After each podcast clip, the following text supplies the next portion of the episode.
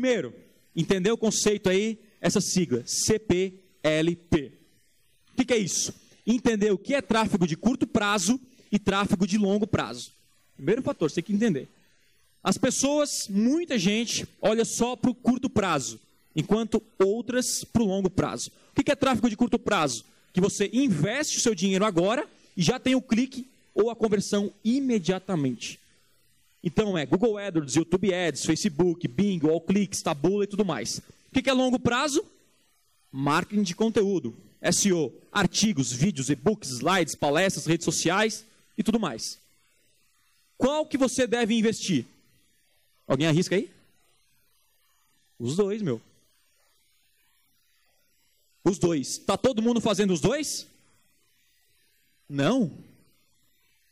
Cara, só sabe, mas não faz aqui? Como assim? Cara, tem que fazer os dois. Ponto. Ah, um, tem gente que faz só SEO, tá perdendo oportunidade. Ah, tem gente que faz só Facebook Ads, tá perdendo oportunidade.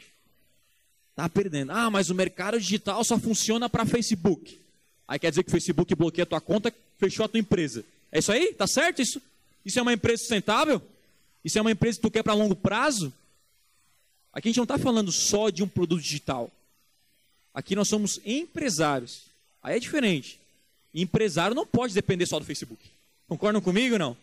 Você tem que ter várias fontes de tráfego. Você vai criar uma equipe, vai criar uma empresa.